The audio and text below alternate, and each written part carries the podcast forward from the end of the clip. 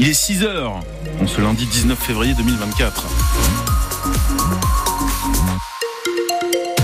Et j'ai bien peur que la météo de ce lundi ressemble à celle d'hier, Bah, c'est-à-dire humide. Ouais, c'est ça, ouais, avec de la pluie euh, dans l'après-midi, alors des températures assez douces quand même. Hein. Euh, 11 degrés partout en Moselle dans l'après-midi. Vous nous dites combien vous relevez chez vous. Hein. Ce matin, on vous a mis un post euh, Facebook exprès pour ça, comme tous les matins. François, le FC Metz est en pleine Bérésina. Ah, le patient Grenat a rechuté alors que son état s'était stabilisé il y a huit jours avec un match nul à Marseille, mais hier à Montpellier, il a plongé. Les Messins ont encaissé un premier but dès la troisième minute. Même scénario en seconde période. Ils ont pris le deuxième au bout de quatre minutes.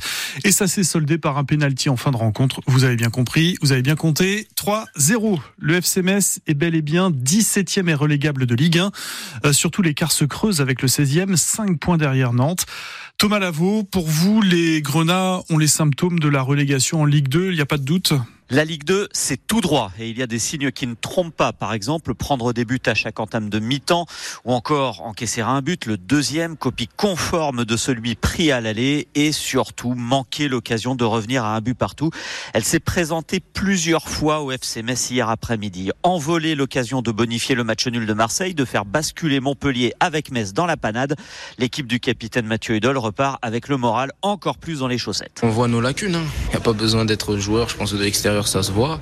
Et s'il n'y a pas de changement et qu'on reste comme ça, on va tout droit en Ligue 2. Donc euh, il y a des responsabilités à tous les niveaux. Et surtout une prise de conscience par rapport à la situation qui est euh, dramatique aujourd'hui. Hier, la défense a paru encore plus fragile que d'ordinaire entre erreur de marquage et un nouveau penalty offert, le troisième en cinq matchs. En attaque, Mikotadze a semblé lui gagner par le doute. Voici Metz à 5 points du barragiste. La cote d'alerte est-elle atteinte, la Slobolonie On sait bien quelle est la réalité du classement. On savait que ça va être difficile jusqu'au bout et ça va être facile difficile jusqu'au bout. Il faudrait un électrochoc pour redonner vie au FC Metz. Il ne reste que 12 rencontres. S'il doit intervenir pour garder espoir, c'est maintenant. Bernard Serin seul en a le pouvoir.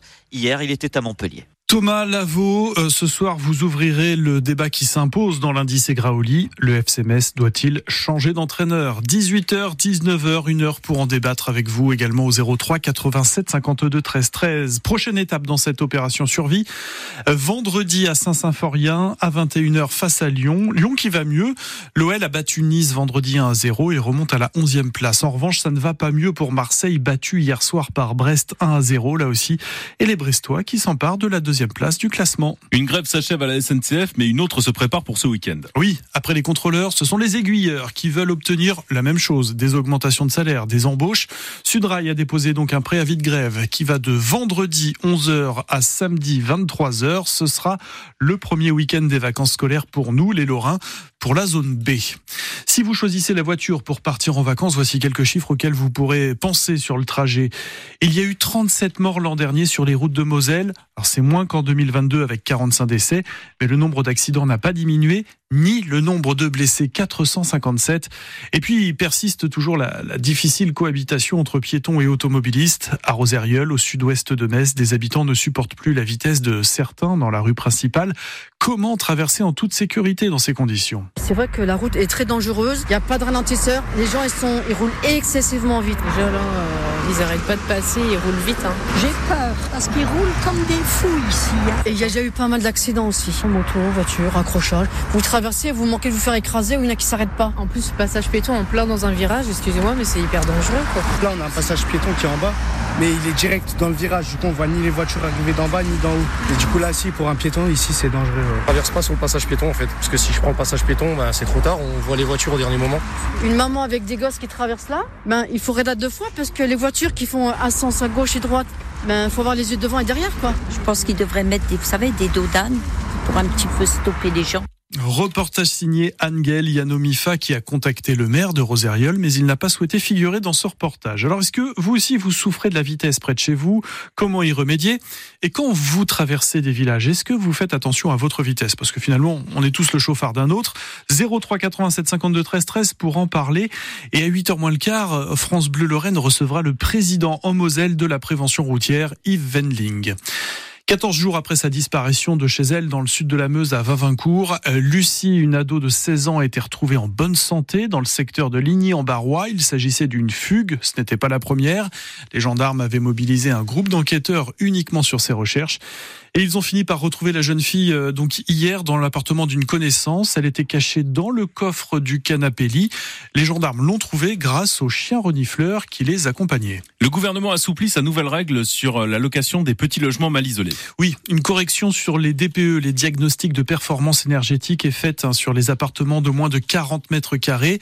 Ceux classés en F et G n'auront plus le droit d'être mis sur le marché à partir de l'an prochain, sauf donc pour ces petits logements qui remontent d'un cran dans l'échelle du DPE. Cela représente quand même en France 140 000 appartements qui pourront encore être loués. Cette correction n'est pas une faveur faite aux propriétaires, selon le président en Moselle de l'Association de défense de consommateurs, la CLCV. C'est juste une erreur technique qui est réparée. Explication de Pierre Spacher c'est presque un, petit bug qu'il y avait dans le logiciel des diagnostiqueurs. C'est-à-dire que pour une petite surface, et même les très petites surfaces, le logiciel qu'ils avaient donnait une très mauvaise note quand le ballon d'eau chaude était trop grand. Si vous preniez un ballon d'eau chaude standard de 100 litres, alors qu'un 30 litres ou 40 litres suffisait quand il n'y a qu'une personne ou deux personnes, eh bien le logiciel euh, comptait des coûts énergétiques énormes. Et donc, euh, un certain nombre de, propriétaires qui ont voulu gagner une classe énergétique, voire deux classes, ont simplement changé le ballon d'eau chaude en mettant un petit ballon d'eau chaude électrique. Et du coup, ils ont gagné une classe énergétique et ont pu remettre en location des biens classés euh, F ou G. Vous pouvez aller sur le site de l'ADEME pour estimer la performance énergétique de votre logement, pour vous faire une idée. 6 heures et bientôt 7 minutes.